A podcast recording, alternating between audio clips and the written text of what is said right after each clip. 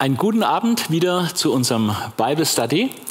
Wir machen weiter mit unseren kleinen Propheten und habe heute das kürzeste Buch äh, der Bibel, äh, des Alten Testaments mitgebracht und so wird es hoffentlich auch der kürzeste Vortrag äh, zu den alttestamentlichen Büchern. Äh, Obadja, äh, der allerdings kaum bekannt ist. Ähm, wir werden folgende sieben Sachen uns anschauen beim Propheten Obadja. Einmal den Propheten selbst. Was ist der Inhalt seiner Weissagung? Wir können das ganze Buch lesen, es sind nur 21 Verse. Und ähm, dann die Beziehung Israels zu Edom, denn im Buch Obadja geht es ja um ein Strafgericht über Edom. Und von daher ist es wichtig zu wissen, wie ist eigentlich diese Beziehung zwischen Edom und Israel all die Jahrhunderte äh, gewesen. Äh, es gibt dann interessante Parallelen zu anderen Weissagungen über Edom. Das ist ein ziemliches Thema im Alten Testament in der Prophetie. Und äh, besonders äh, starke Parallelen gibt es dann zu zwei Büchern, äh, nämlich zu Jeremia 49 und auch zum Buch Joel. Äh, da gibt es dann sehr intensive Beziehungen zwischen dem Buch Obadja und diesen Kapiteln oder Büchern. Ähm, die zeitliche Einordnung des Buches wird noch behandelt und als letztes und vielleicht auch wichtigstes dann äh, die Botschaft Obadjas. Was äh, bringt uns dieses Kapitel? Warum steht es in der Bibel? Äh, manche würden es überhaupt nicht vermissen, äh, wenn es nicht drin stehen würde. Aber äh, es hat doch auch eine bedeutende Botschaft, die völlig unterschätzt wird oft. Der Prophet Obadja. Es ist das kürzeste Buch des AT, 21 Verse. Ähm, aber schon Hieronymus, äh, der Kirchenvater, hat gesagt, so klein dieses Buch ist, so schwierig ist es auch. Und das, das stimmt. Einmal vom Verständnis des hebräischen Textes, der äh, ziemlich schwierig ist, ähm, weil es da auch Manuskriptprobleme äh, gibt oder und auch äh, die Übersetzung äh, manchmal äh, große Probleme bereitet. Also das Verständnis des hebräischen Textes ist eine Schwierigkeit, aber noch schwieriger äh, ist eigentlich das theologische Verständnis der Strafworte. Äh, wie muss man das eigentlich einordnen, äh, dass äh, hier dieses Gericht über Edom äh, verkündet wird? Äh, Obadja, der Name des Propheten, heißt einfach der, der Jahwe dient oder der Jahwe anbetet. und sonst ist äh, nichts bekannt über, über ihn. Äh, Buchtitel Schauung Obadias. Dieser Begriff Schauung äh, betont, dass es praktisch eine Vision ist oder eine göttliche Offenbarung. Und äh, dieser Begriff kommt auch bei anderen Propheten vor, zum Beispiel bei Jesaja, äh, dass es eine Schauung äh, ist, die er gehabt hat. Also so ist er praktisch wirklicher Offenbarungsträger, weil der Begriff Schauung auf eine übernatürliche, von Gott stammende Offenbarung hinweist. So spricht Adonai Yahweh über Edom. Also es ist nicht äh, etwas, was Obadja sich ausgedacht hat, äh, weil er irgendwie sch schlecht zu sprechen ist auf Edom oder die nicht leiden kann, äh, sondern es ist Adonai Yahweh, der Herr, der Herr von allem, Yahweh, der Gott Israels. Er ist es, der diese Botschaft durch Obadja äh, verkündigen lässt. Zur Person Obadjas ist praktisch nichts bekannt. Es wird auch in dem Buch selbst äh, überhaupt nichts über ihn Näheres gesagt, nur dass er derjenige ist, der das geschaut hat. Der Name Obadja kommt äh, 10 oder 20 Mal vor in der, in der Schrift, aber äh, also verschiedene Personen dieses Namens. Aber es gibt keinen, den man mit diesem Propheten identifizieren kann. Das Einzige, was manchmal vorgeschlagen wird, ist, dass dieser Minister von Ahab, der hieß Obadja, dass der identisch sei mit diesem Prophet, aber das ist eine reine Spekulation und mehr als die Namensgleichheit gibt es keine Gründe dafür. Also man weiß es nicht. Äh, wahrscheinlich ist es so, dass Obadja außerhalb dieser Schrift äh, im gesamten Alten Testament einfach nicht bekannt ist. Ähm, der Inhalt seiner Weissagung gliedert sich ähm, in zwei Hauptstücke. Ähm, das erste Hauptstück geht von Vers 1 bis Vers 14 und der zweite Teil von Vers 15 gehört irgendwie noch zu diesem Hauptstück. Da geht es um eine Vision, eine Vision über Edom. Und diese Vision über Edom, also der fast zwei Drittel des Buches, äh, geht also über die Vision über Edom, äh, zerfällt in drei Teile. Äh, die ähnlichen Umfang haben jeweils. Der erste Teil, Edoms Untergang wegen Überheblichkeit, wird angesagt. Also Überheblichkeit. Und ich lese diese Verse. Diese ist es, was Obadja geschaut hat. So spricht Gott der Herr über Edom. Also Gott der Herr ist dann Adonai Yahweh. So spricht Gott der Herr über Edom. Wir haben vom Herrn eine Botschaft gehört. Ein Bote ist unter die Heiden gesandt. Wohl auf, lasst uns wieder Edom streiten. Also Edom, Edom soll bekämpft werden. Sieh, ich habe dich gering gemacht und sehr verachtet unter den Völkern. Der Hochmut deines Herzens hat dich betrogen, weil du in den Felsenklüften wohnst. Denk mal an die Felsenstadt Petra, äh, die Hauptstadt des, dieses Reiches. Äh, und ähm, das war nicht total kunstvoll, diese Häuser in den Felsen zu bauen. Und da waren sie auch sehr stolz drauf, war auch fantastische architektonische Leistung natürlich, auch die Bewässerung dieser Stadt. Ähm, der Hochmut deines Herzens hat dich betrogen, weil du in den Felsenklüften wohnst, in deinen hohen Schlössern und du sprichst in deinem Herzen, wer will mich zu Boden stoßen? Also gerade durch diese geografische Lage, die war sehr sicher, äh, dieser Ort. Und ähm, da haben sie Hochmut entwickelt. Wenn du auch in die Höhe führest wie ein Adler und machtest ein Nest zwischen den Sternen, dennoch will ich dich von dort herunterstürzen, spricht der Herr. Also Hochmut kommt ja vor dem Fall und das ist auch hier so. Edoms Untergang wird wegen seiner Überheblichkeit angesagt. Die totale Verwüstung Edoms wird dann beschrieben und sie erfolgt sogar durch Bundesgenossen, äh, was auch noch einen tieferen Sinn hat, wie wir sehen werden. Die totale Verwüstung Edoms wird in Versen 5 bis 9 dann beschrieben. Wenn Diebe oder Räuber nachts über dich kommen, wie, willst du dann zu, wie, wie sollst du dann zunichte werden? Ja, sie sollen stehlen, bis sie genug haben. Und wenn die Weinleser über dich kommen, so sollen sie dir keine Nachlese übrig lassen. Wie sollen sie Esau durchsuchen und seine Schätze aufspüren? Alle seine Bundesgenossen werden dich zum Lande hinausstoßen. Die Leute, auf die du deinen Trost setzt, werden dich betrügen und überwältigen. Die dein Brot essen, werden dich verraten, ehe du es merken wirst. Was gilt's, spricht der Herr. Ich will zur selben Zeit die Weisen in Edom zunichte machen und die Klugheit auf dem Gebirge Esau. Auch deine starken Themen sollen verzagen, auf dass alle auf dem Gebirge Esau ausgerottet werden durch Morden. Also das ist sehr krass, sehr drastisch, sehr vernichtend, totale Verwüstung Edoms und das noch auch mit Hilfe von Bundesgenossen. Und dann finden wir die Begründung ähm, im dritten Teil äh, dieses ersten Hauptteils, diese Vision über Edom. Die Begründung, warum sie so verwüstet werden, nämlich die Gräueltaten gegen ihren Bruder, in Anführungszeichen Judah.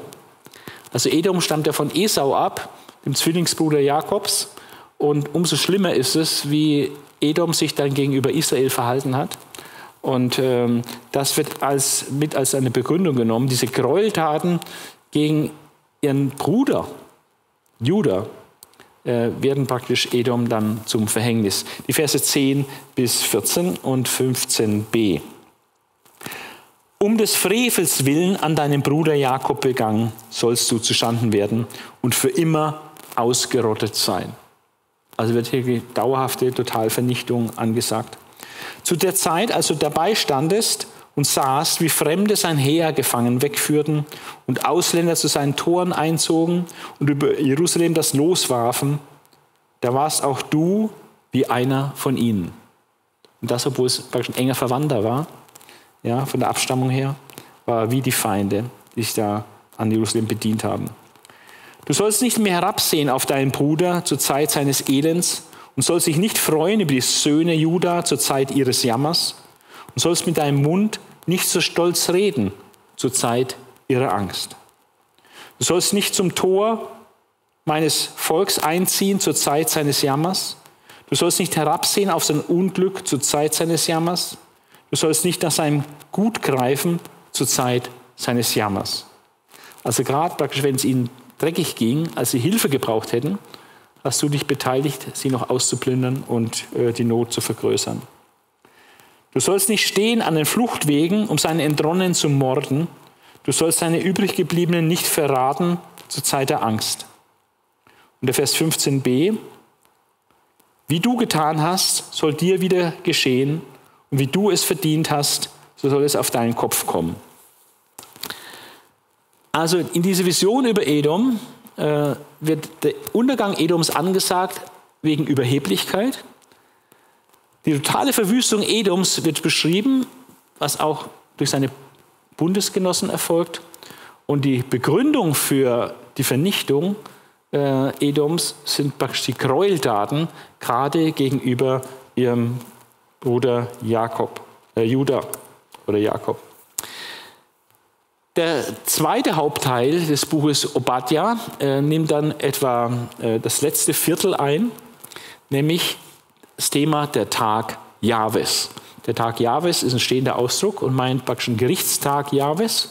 Äh, wird oft auf das Ende bezogen, also auf äh, das Endgericht, wenn Gott kommt und die Völker richtet.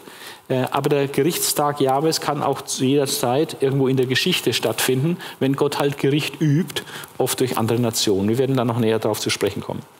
Also der Tag Jahwes ist ein Gerichtstag Jahwes. Und äh, beim Thema der Tag Jahwes, Vers 15a und 16 bis 21, haben wir auch drei Teile, äh, die durch etwas kürzer sind.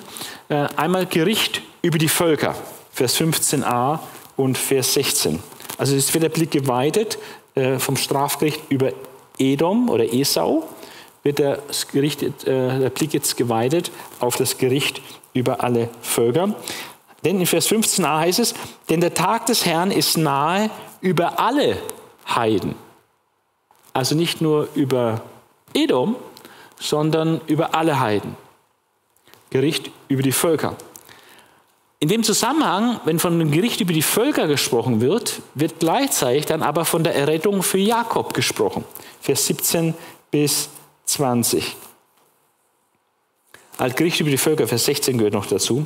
Denn wie ihr auf meinem heiligen Berge getrunken habt, so sollen alle Heiden täglich trinken.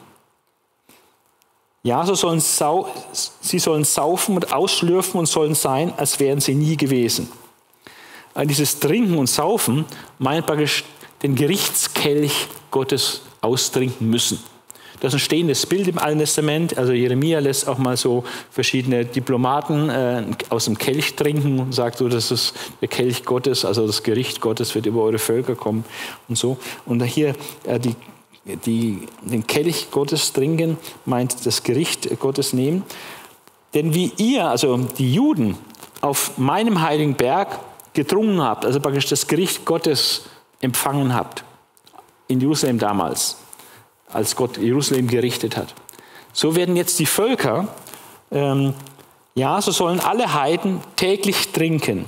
Ja, sie sollen saufen, also das Gericht und den Zorn Gottes sollen sie trinken, saufen und ausschlürfen, diesen Becher des Zorns ausschlürfen und sollen sein, als wären sie nie gewesen, also was zu ihrem völligen Verschwinden führt. Also Gericht über die Völker als erster Unterpunkt zu dem Themenkomplex der Tag Jahres. Aber das Gericht über die Völker hat dann auch eine rettende Funktion für Jakob, für Judah. Ähm, da heißt es, aber, aber auf dem Berg Zion, das ist Jerusalem mit gemeint, aber auf dem Berg Zion werden Gerettete sein und er, also der Berg Zion, soll heilig sein und das Haus Jakobs soll seine Besitzer besitzen. Also die Juden sollen wieder herrschen über Israel. Und das Haus Jakob soll ein Feuer werden und das Haus Josef eine Flamme, also Südreich, Nordreich gemeinsam. Aber das Haus Esau Stroh. Also Bilder, die zeigen, dass praktisch dann äh, das vereinigte Israel Gericht üben wird an Esau. Als Gegenteil von dem, was jetzt äh, erst wohl kürzlich passiert ist.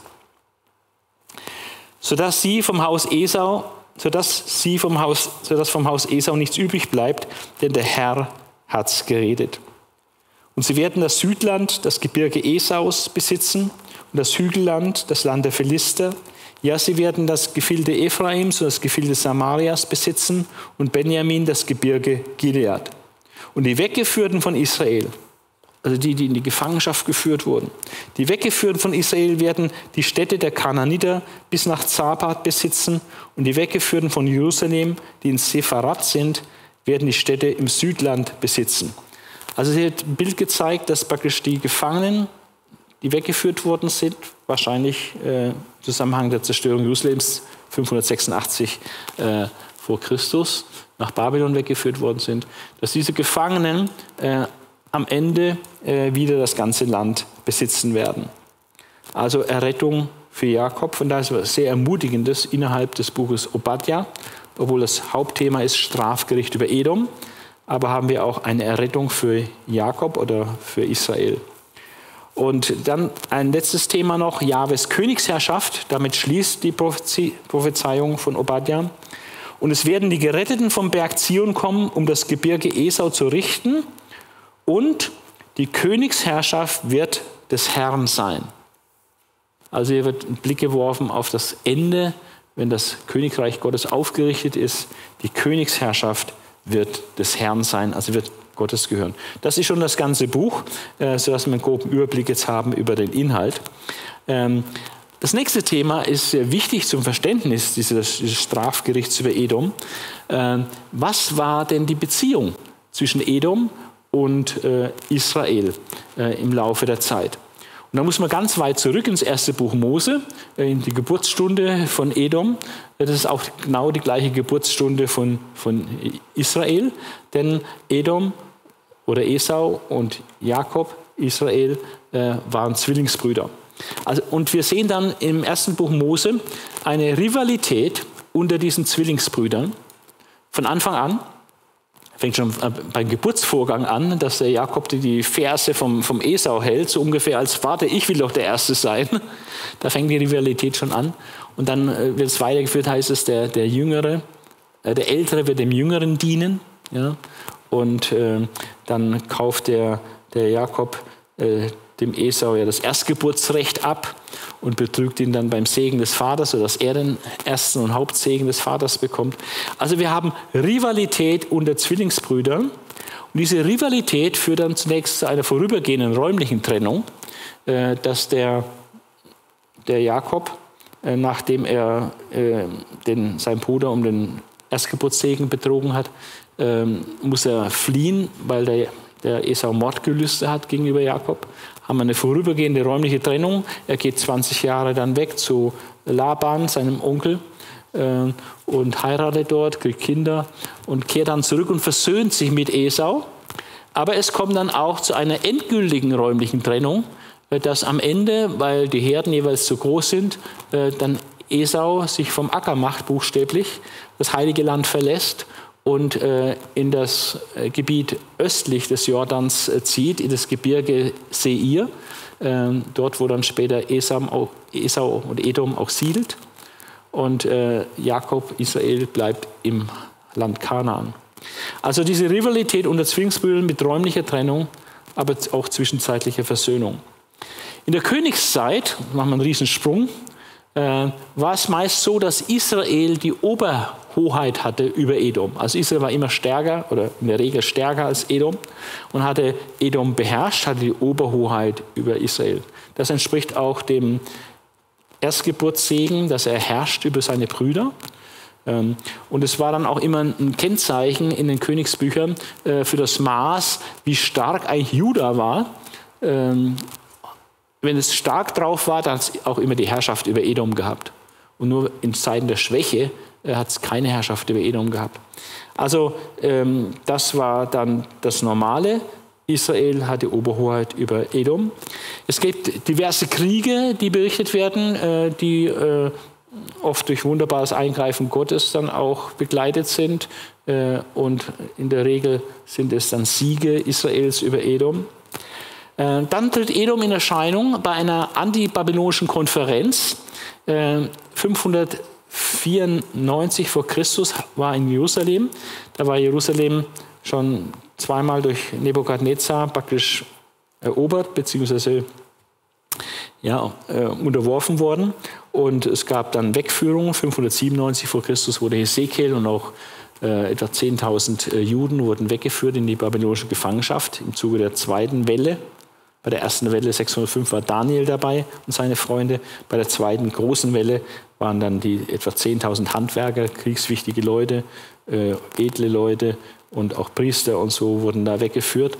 Und ein paar Jahre danach hat dann äh, Zedekia äh, rebelliert.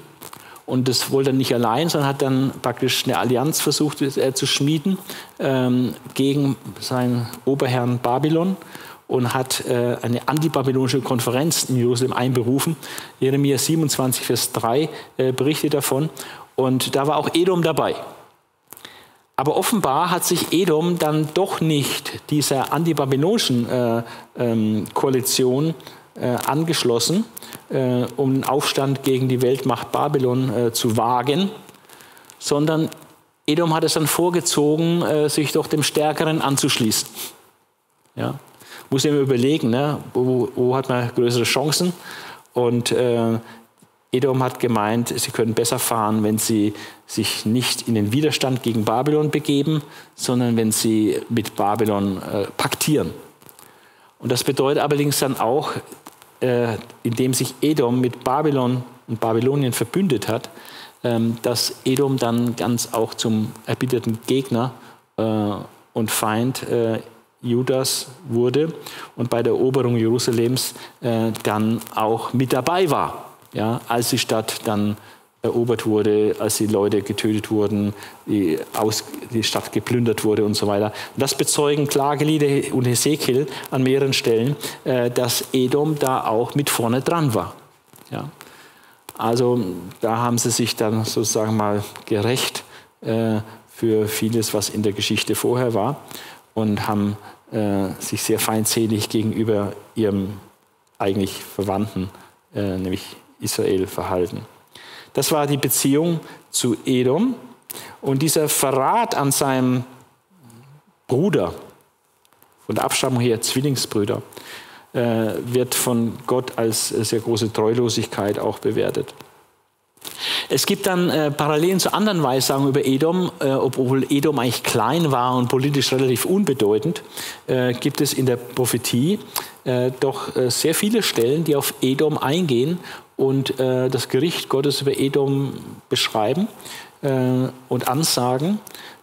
und man hat den Eindruck, dass Edom oft ein bisschen exemplarisch eigentlich steht, was passiert einer Nation, einem Volk, das sich feindlich gegenüber Israel verhält. Und ähm, gerade Jesaja 34 ist da äh, extrem ausführlich, äh, dieses Gericht über Edom. Jesaja 63, da ist eschatologisch, das heißt, es hat, äh, da wird ein Kampf in Edom geschildert äh, in Verbindung mit der Wiederkunft Jesu. Das ist ein messianischer Text, äh, geht um äh, Christ, Christus als der Rächer von Bosra. Äh, der Edom den Garaus macht. Äh, und andere Texte, vor allem auch Jeremia 49 sehr ausführlich.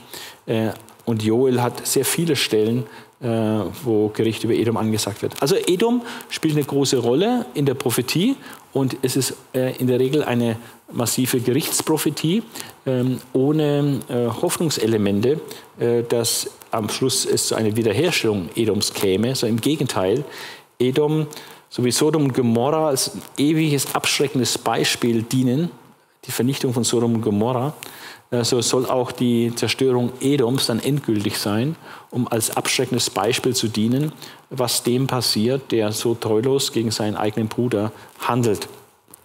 Also Parallelen zu anderen Weissagungen. Besonders stark sind diese Parallelen zu Jeremia 49 und Joel. Ähm, und man sieht das praktisch fast zu jedem Vers in Obadja. Also fast, fast jeder Vers ist betroffen. Fast zu jedem Vers in Obadja äh, gibt es dann auch in Jeremia oder in Joel einen Anklang. Ja, das ist nicht äh, unbedingt immer wortwörtlich zitiert, aber wo eine starke Parallele sichtbar wird, äh, sehr ähnlich wie das, was hier in Obadja steht, findet sich dann in Jeremia 49 oder in Joel. Ich möchte jetzt gar nicht auf die Stellen im Einzelnen eingehen, sondern nur einfach darauf hinweisen, dass es so ist. Und äh, wenn Obadja äh, im 8. Jahrhundert äh, geschrieben hat, was sehr wahrscheinlich ist. Ähm, dann und Jeremia, der ja im 6. Jahrhundert lebt, und Joel, der möglicherweise auf jeden Fall nach dem 8. Jahrhundert, aber möglicherweise sogar nachexilisch ist, ähm, dass er dann auf Obadja zurückgreift oder das zumindest kennt, was Obadja geschrieben hat, ist ja dann nicht verwunderlich. Wie ist das Buch zeitlich einzuordnen? Äh, es gibt ähm, eine Möglichkeit, äh, es ins 9. Jahrhundert einzuordnen. Ähm, wenn man sieht im Hintergrund, es gab einen Krieg zwischen Edom und Joram, König von Juda. Und der wird in 2. Könige 8 beschrieben äh, und auch in 2. Chronik wird das, dieser Krieg beschrieben. Ähm, und das wird von manchen Auslegern als Hintergrund angenommen ähm, für das Gericht, dieses Strafgericht äh, gegenüber Edom, wie wir es im Buch Obadiah finden. Ähm, hinzu kommt also als ein Hauptargument eigentlich für äh, eine sehr frühe Ansetzung, dass die Stellung Obadias im Zwölf-Propheten-Buch äh, bei den älteren Propheten liegt, also bei den Propheten des 8. Jahrhunderts. Ähm, und das ist natürlich eine menschliche Einordnung. Und ob die immer stimmt, ist die Frage, äh, weil es eben eine menschliche Ein Ein Anordnung ist. Ähm, aber das ist eine Möglichkeit, es sehr früh anzusiedeln. Wenn man den Inhalt äh, in Betracht zieht, ist es aber viel wahrscheinlicher, äh, dass Obadja äh, die Situation von der Zerstörung Jerusalems reflektiert also, oder auch voraussetzt. Dass praktisch Jerusalem zerstört worden ist, Edom hat mitgemacht an der Seite der Babylonier und hat äh, diesen riesigen Schaden äh, mitbewirkt und sich darüber gefreut und genüsslich getan.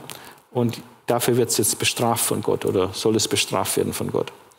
Äh, vor allem die Verse 11 bis 14 scheinen den Fall Jerusalems 586 vor Christus vorauszusetzen. Äh, wir haben die Stelle schon gelesen. Zu der Zeit, als du dabei standest und sahst, wie Fremde sein Heer gefangen wegführten und Ausländer zu seinen Toren einzogen. Also das ist nicht irgendwo ein Krieg zwischen äh, Juda und dem Nordreich, sondern das ist ein Krieg zwischen Juda und äh, irgendwelchen Heiden. Und es war nicht oft, dass Jerusalem erobert wurde und dass Heiden in den Toren äh, Jerusalems einzogen, aber als die Babylonier das taten, äh, das war sehr markant. Ähm, und über Jerusalem das loswarfen, da warst auch du wie einer von ihnen, eben als Bündnisgenosse der Babylonier. Und dann wird oft gesprochen von dieser zur Zeit seines Elends, zur Zeit seines Jammers und so weiter. Und die, die, die Zeit des Elends und die große Zeit des Jammers war natürlich die Zeit, in der dann die Klagelieder, äh, die Klagelieder beschreiben, wo die Totenklage über Jerusalem gehalten wurde, nachdem Nebukadnezar äh, Jerusalem zerstört hat und der Tempel niedergebrannt worden ist, ausgeraubt worden ist die Bevölkerung, die Restbevölkerung großteils noch in die Gefangenschaft geführt worden ist und nur noch ganz wenige arme Leute übrig blieben. Das war eine schreckliche, furchtbare Zeit des Elends. Alles war kaputt. Darauf spielt Obadja sehr wahrscheinlich an. Also ähm, das ist ein sehr starkes Argument für eine Abfassung im 6. Jahrhundert äh, vor Christus. Äh, die Erinnerung an diese Zerstörung ist aber noch so lebendig äh, im Buch Obadja, dass man jetzt auch nicht denkt, dass es irgendwie 100 Jahre später ist oder so, sondern irgendwo in den Jahren und Jahrzehnten nach der Zerstörung Jerusalems, eher aber näher dran an 586 vor Christus. Man kann sich sehr gut vorstellen, dass das Buch Obadja dann immer wieder auch vorgetragen wurde oder vielleicht zum ersten Mal vorgetragen wurde, vielleicht sogar bei sogenannten Trauer- und Klagegottesdiensten, die die Juden eingerichtet hatten nach, nach dieser Riesenkatastrophe. Also die Zerstörung Jerusalems und des Tempels 586 und die Deportation, die dritte Welle der Deportation nach Babylonien war die bis dahin größte schlimmste Katastrophe, die Israel überhaupt erlebt hat. Und als Reaktion auf diese Katastrophe haben sie jährlich äh, Gedenkfeiern oder dann Trauer- und Klagegottesdienste abgehalten, äh, um dieses, diese Not, diese, dieses Leid Gott zu klagen. Und da würde äh, das Buch Obadja vom Inhalt her äh, auch sehr gut hineinpassen. Ähm, offenbar sind die Exiljuden noch nicht zurückgekehrt, was 538 ja, dann der Fall war, äh, weil hier äh, gesagt wird, ähm, hier wird ja erst noch verheißen, ähm, aber auf dem Berg Zion werden gerettet sein und so weiter und dass sie da zurückkehren werden, ähm, dass, dass die Gefangenen zurückgekehrt werden, die Weggeführten von Israel werden die Städte der Kanäner wieder besitzen. Äh, wenn das hier eine Zukunftsprophetie ist, dann hat es ja noch nicht stattgefunden. Also muss diese Prophetie zwischen der Zerstörung Jerusalems und der Rückkehr aus dem Exil sein, aber sicherlich viel näher an der Zerstörung Jerusalems. Und ähm, dadurch, dass Edom selber 552 vor Christus zerstört wurde von den Babyloniern, also ihren früheren Bundesgenossen, wie es die Prophetie hier auch sagt, kann man eigentlich die Eingrenzung sehr gut machen. Es, das Buch Obadja setzt mit ziemlicher Sicherheit die Zerstörung Jerusalems 586 vor Christus voraus und muss verfasst worden sein, bevor Edom dann tatsächlich zerstört worden ist durch die Babylonier 552. Aber es ist wahrscheinlicher, dass es vielleicht 585, 84, 83 in der, in der Richtung entstanden ist. Das Wichtigste ist die Botschaft Obadias. Ähm, was hat dieses kleine Buch uns zu sagen? Warum steht es in der Bibel? Ähm, was ist die bleibende Botschaft auch für uns als Christen heute? Das Wort Gottes hat immer eine Relevanz. Ähm, und ähm, man kann eigentlich vier äh, Botschaften hier erkennen. Und die werde ich jetzt gleich noch ein bisschen ausführen, aber diese vier soll man im Hinterkopf behalten. Das Buch Obadja ist ja ein, ein Strafgericht gegen Edom in erster Linie. Aber man darf es nicht nur unter diesem Gesichtspunkt sehen, äh, sondern es ist vor allem auch in erster Linie mal eine Ermutigung für die Juden. In, inwiefern es eine Ermutigung ist, will ich, drauf, will ich noch gleich erklären, aber es ist ein Wort der Ermutigung für die Juden. Es ist ja auch nicht an Edom geschrieben, es ist äh, die, das Wort, was Obadja über Edom geschaut hat, aber es wird den Juden gesagt, den Juden mitgeteilt. Und für die ist es eine Ermutigung. Eine zweite Botschaft ist, dass die Schuld Edoms aufgedeckt wird. Wird ganz klar benannt, äh, was ihre Schuld ist. Und Gott als der gerechte Richter der Völker, äh, das ist jetzt so ein Thema, was heute nicht so, sagen wir so, äh, politisch korrekt ist oder so stark im Fokus steht, dass Gott der gerechte Richter der Völker ist, der auch in der Geschichte die Völker richtet. Meine, dass Gott am Ende, die, der, am Ende der Welt mal die Völker richtet, das wird noch akzeptiert.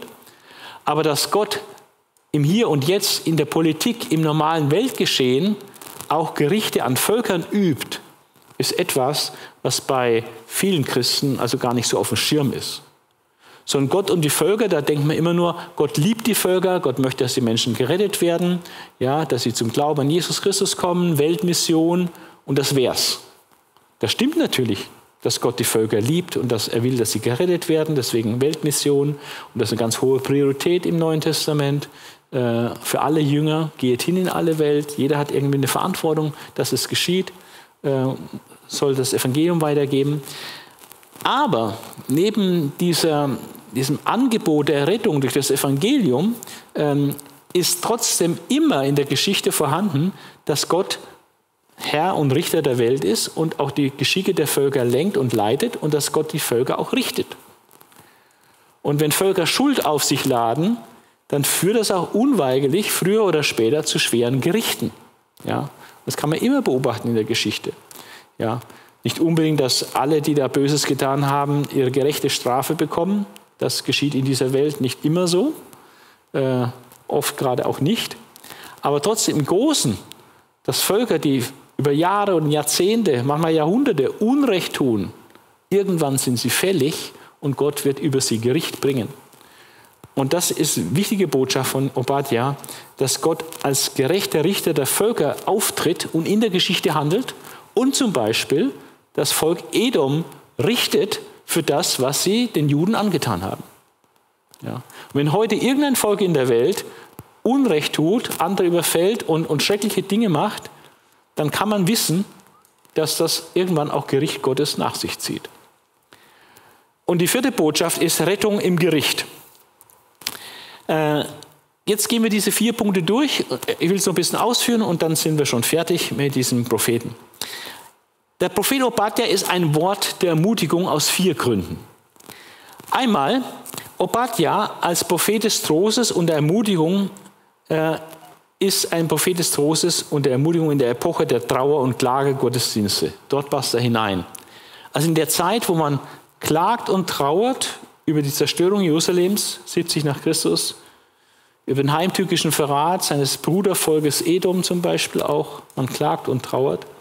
Äh, dort in dieser Phase ist Obadja ein Prophet des Trostes und der Ermutigung. Warum? Weil er das nicht selber sich ausgedacht hat oder sich das einfach wünscht, sondern weil es von Gott kommt. Dies ist, was Obadja geschaut hat. So spricht Gott, der Herr, über Edom. Vers 1. Vers 4 heißt es, spricht der Herr am Ende. In Vers 8 heißt es, ähm, was gilt, spricht der Herr, ich will. Also es ist Gottes Wille, was hier äh, geschieht. Und in Vers 18 auch nochmal, denn der Herr hat es geredet. Also weil er das Wort Gottes sagt in dieser Situation, ist das ein Trost und eine Ermutigung. Weiter ist dieser erste Teil, wo das Strafgericht Gottes über Edom ausgeführt wird, noch begründet wird, mit dem Hochmut, aber vor allem auch mit dem brutalen, schrecklichen Verhalten gegenüber den Juden bei der Zerstörung Jerusalems, ähm, ist es ein Festhalten an Gottes vergeltender Gerechtigkeit trotz dem Erleben, dass sie selber gerichtet wurden, 586 vor Christus. Also Israel ist bestraft worden für Jahrhunderte von Sünden, Abfall von Gott, ist Israel bestraft worden. Und Israel soll durch die Botschaft Obadias ermutigt werden, daran festzuhalten, dass, dieses, dass Gott ein Gott ist, der gerecht ist und der auch Böses vergilt und der auch das denen vergelten wird, die an Israel Böses getan haben. Ja, und das soll sie ermutigen. Festhalten an Gottes vergeltender Gerechtigkeit, obwohl er es im Moment nicht sieht, dass denen irgendwas geschieht, die äh, da so schrecklich gewütet hatten unter, unter Israel. Auch festhalten an Gottes Königsherrschaft, Vers 21, dass irgendwann Gottes Königsherrschaft auf Erden wieder sichtbar wird. Und eine Hoffnung wird aus, ausgedrückt, dass die gefangenen Juden zurückkehren. Das hat ja schon Micha und Jesaja geweissagt, und Jeremia besonders, äh, dass sie zurückkehren werden. Äh, auch wann sie zurückkehren werden, hat Jeremia geweissagt. Aber es wird einfach bestätigt, ja, sie werden zurückkehren. Und sie werden das Land auch wieder besitzen. Auch in allen, in der gesamten Ausdehnung werden sie das Land wieder besitzen. Also das ist eine starke Ermutigung, äh, die durch das äh, Buch Obadja dann für die Juden in jener Situation nach der Zerstörung Jerusalems ausgeht. Die Schuld Edoms. Was ist die Schuld Edoms? Das zweite große Thema. Sie wird aufgedeckt, wird ganz klar beim Namen genannt und das äh, tröstet, äh, beziehungsweise es macht auch deutlich, dass Edom hat das Gericht auch tatsächlich verdient. Es ist nicht ungerecht, wenn Edom gerichtet wird, sondern sie haben sich das wirklich hart erarbeitet. Ja. Edom hat sich Gott zum Feind gemacht. Denn Edom hat sich auch am Augapfel Gottes vergriffen. Und was wird Edom zur Last gelegt? Im Buch Obadja äh, werden mindestens sechs äh, große Themenbereiche zur Last gelegt. Einmal der Hochmut des Herzens.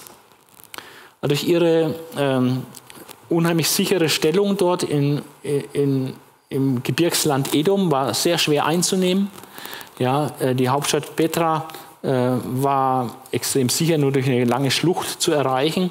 Ja, von daher konnte keine Armee der Welt da durchmarschieren, äh, ohne vernichtend geschlagen zu werden. Also äh, da war sie von der Seite sehr, sehr, sehr sicher. Und da hat sich Hochmut eingeschlichen, Hochmut des Herzens. Und dann ihre Häuser, ihre Paläste tatsächlich buchstäblich in, in Höhlen der Felsen geschlagen, äh, uneinnehmbar.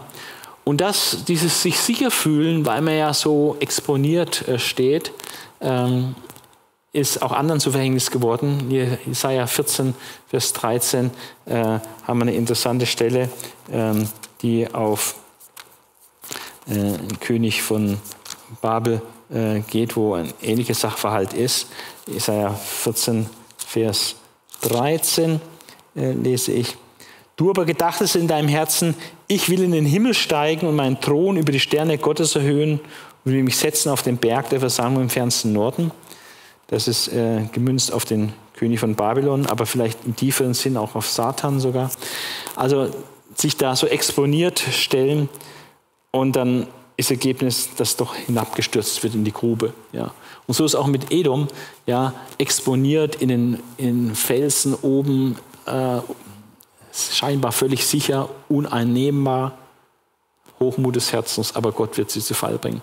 Dann ist ein zweiter Punkt, der angesprochen wird, diese Stolz auf eigene Weisheit. Ähm, Edom hat sich was eingebildet auf seine Weisheit und die waren tatsächlich enorm clever. Die haben eine extreme Baukunst gehabt.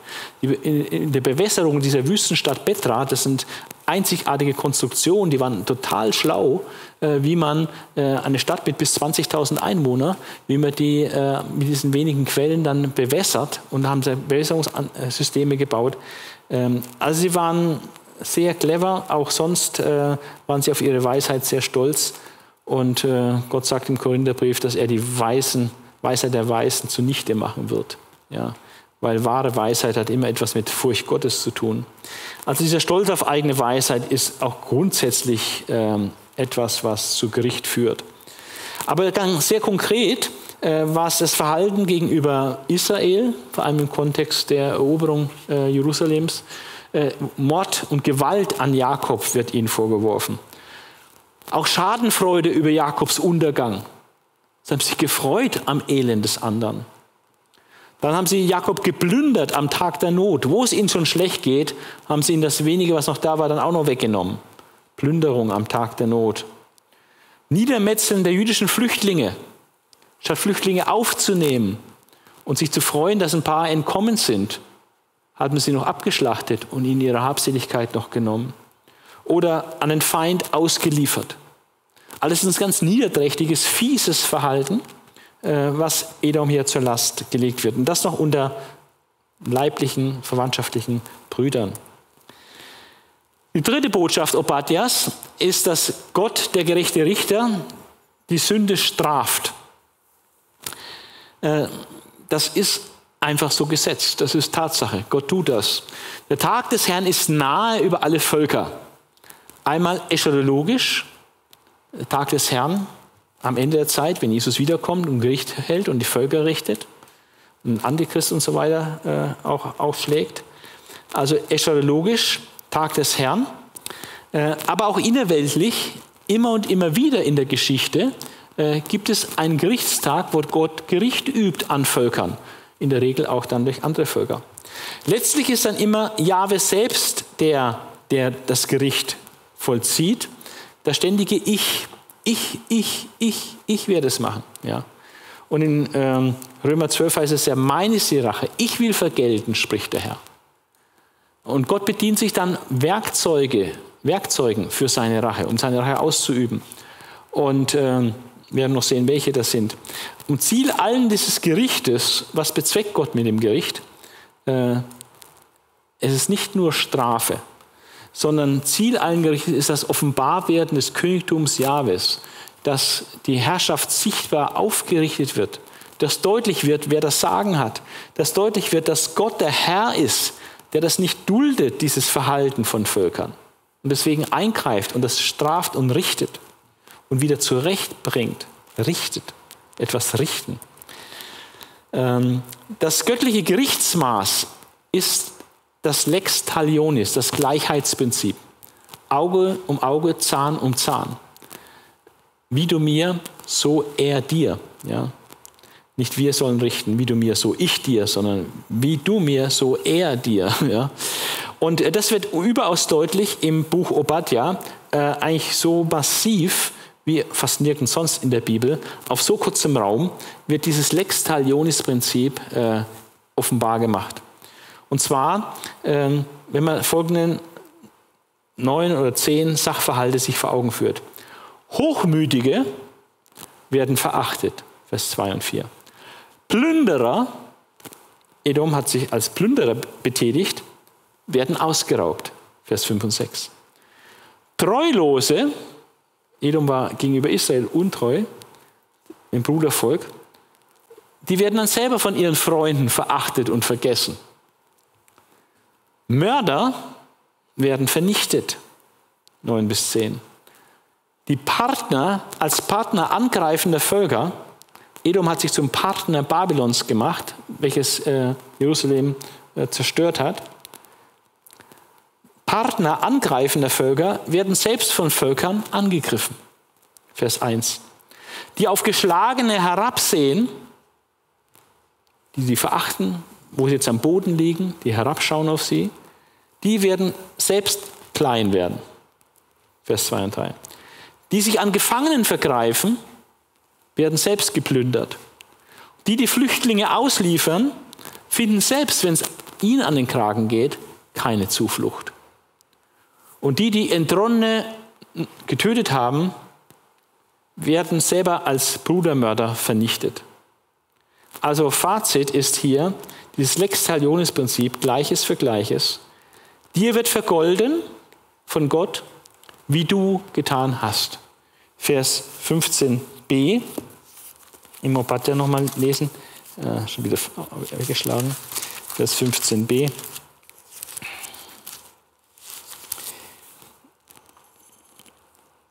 Wie du getan hast, soll dir wieder geschehen.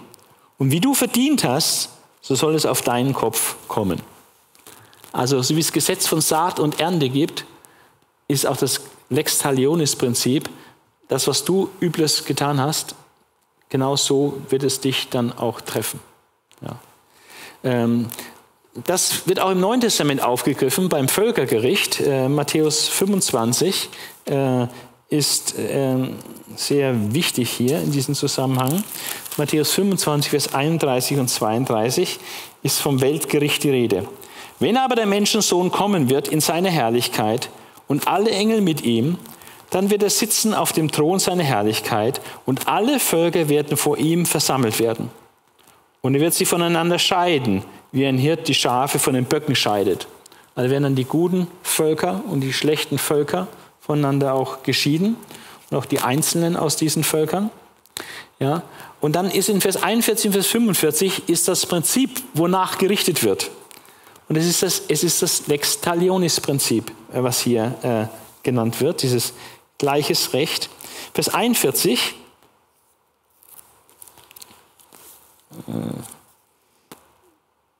Äh, Vers 40 ist es, Entschuldigung, Vers 40, Vers B, das zweite Teil von Vers 40. Und der König wird antworten zu ihnen sagen, wahrlich, ich sage euch, was ihr getan habt, einem von diesen meiner geringsten Brüdern, das habt ihr mir getan. Also was ihr den Menschen getan haben, wenn es nur den geringsten seiner Brüder ist, das haben wir dem, dem König der Welt, dem Herrn Jesus, getan. Was ihr getan habt, einem von diesen meiner geringsten Brüder, habt ihr mir getan. Und in Vers 45 äh, heißt es dann, dann werde ich ihnen antworten und sagen, wahrlich, ich sage euch, was ihr nicht getan habt, einem von diesen geringsten, das habt ihr mir auch nicht getan. Hier geht es allerdings ähm, um, um gute Werke, äh, Kranke besuchen, ja, sich Schwachen annehmen und so weiter. Und was ihr da den Fremden und den Gefangenen und den, den, den Traurigen und so, denen Gutes getan habt, das habt ihr mir getan, sagt Jesus. Oder umgekehrt, was ihr denen nicht Gutes getan habt, was ihr versäumt habt, habt ihnen Gutes zu tun. Was ihr zum Beispiel an den, an den Flüchtlingen versäumt habt, das habt ihr auch dann mir nicht getan. Ja? Also das ist eher in Bezug auf jetzt gute Werke hier gemeint, äh, im, im Matthäus äh, 25.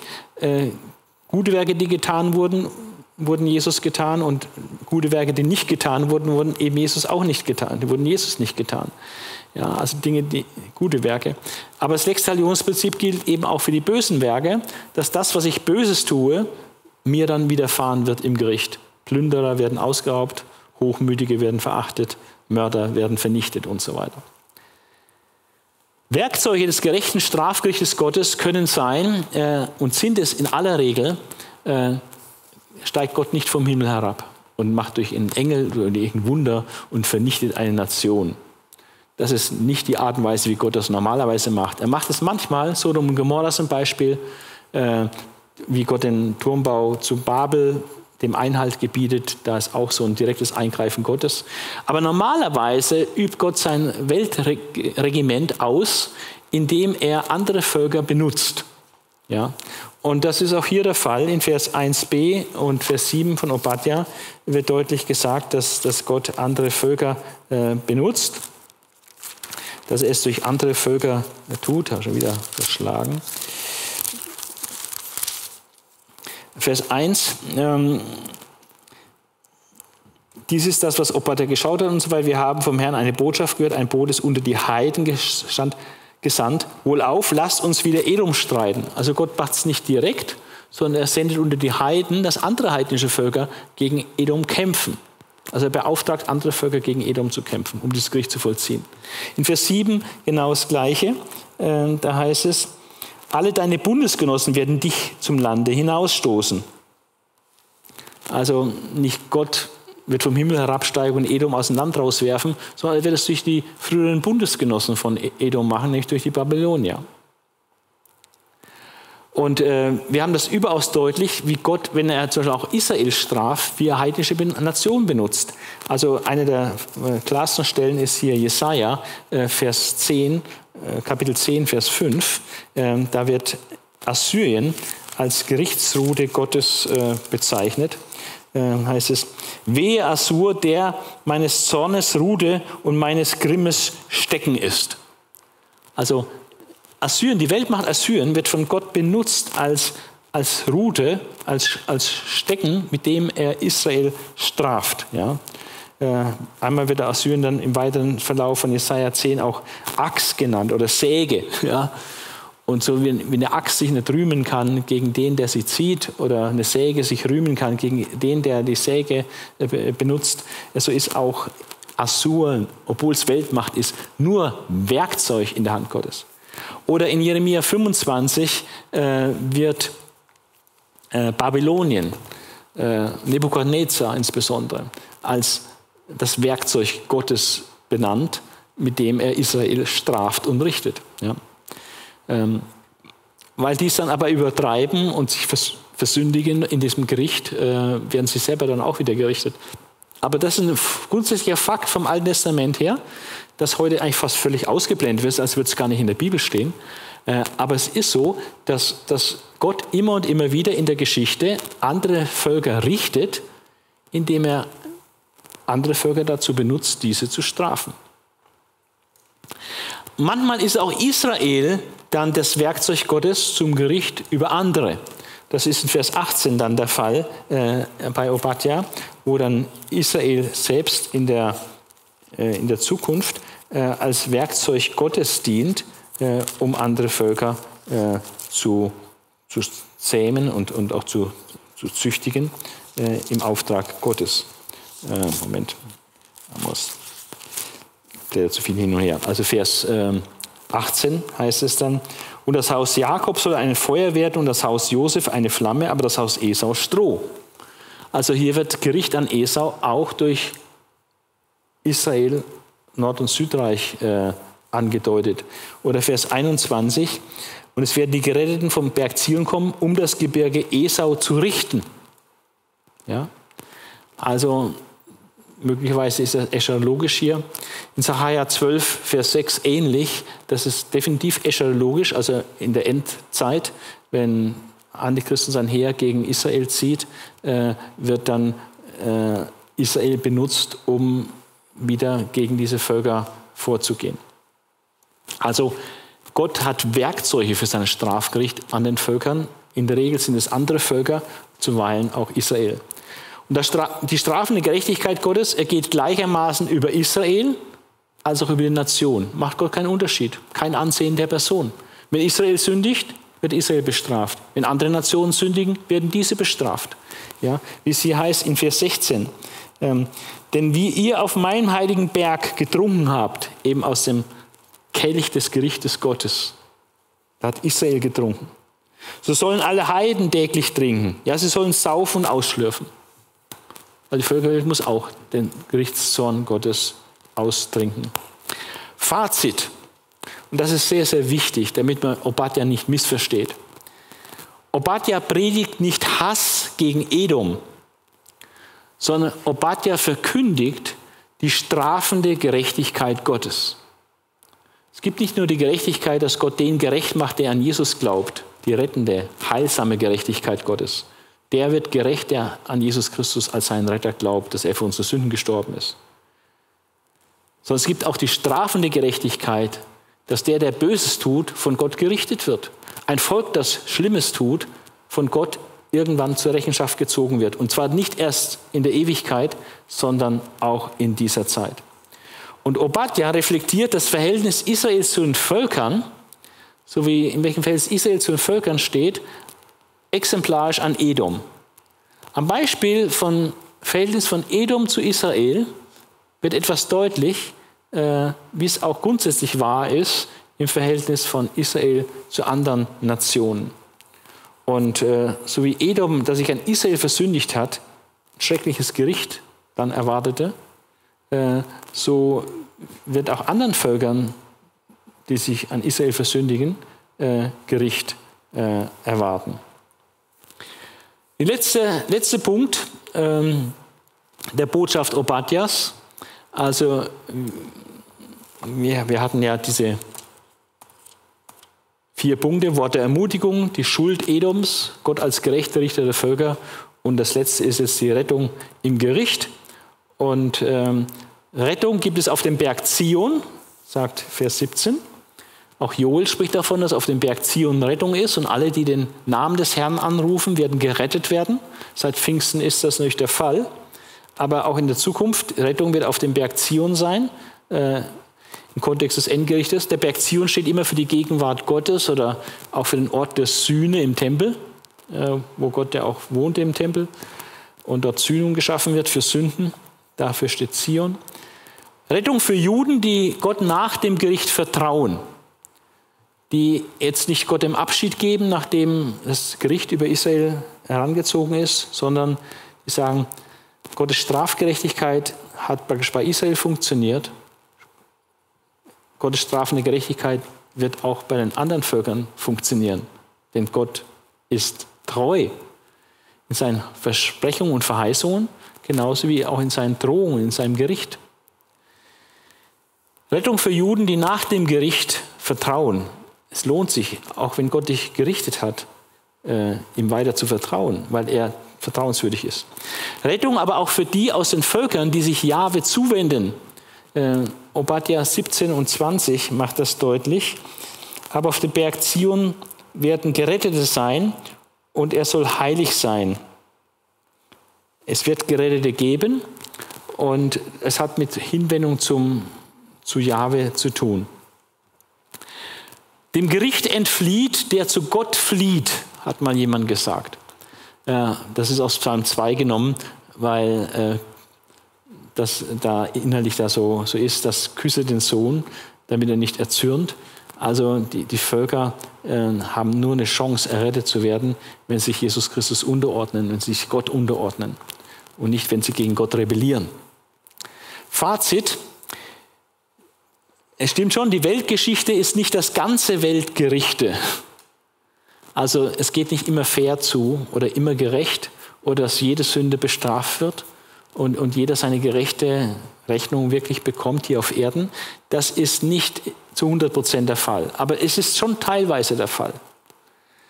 Deswegen habe ich geschrieben, dass die Weltgeschichte ist nicht das ganze Weltgerichte. Also das, was da noch fehlt zu absoluter Gerechtigkeit, das wird dann schon noch nachgeholt im Endgericht.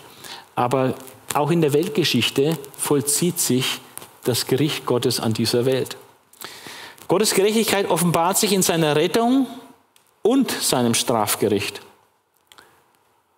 Und Obadja lehrt die Glaubenden nicht an Gottes Ohnmacht, wenn er das Strafgericht noch nicht vollzogen hat, wenn es noch aussteht, wenn die Gottlosen noch triumphieren und Gott scheinbar nur zuschaut und nichts macht, weil er vielleicht nichts machen kann, so denkt man, soll man nicht verzweifeln.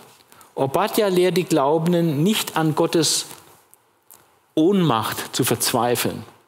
Auch die Christen, die heute verfolgt werden oder Völker, denen Unrecht geschieht, weil Stärkere und Mächtige äh, sie mit Unheil überziehen, äh, sollen nicht verzweifeln.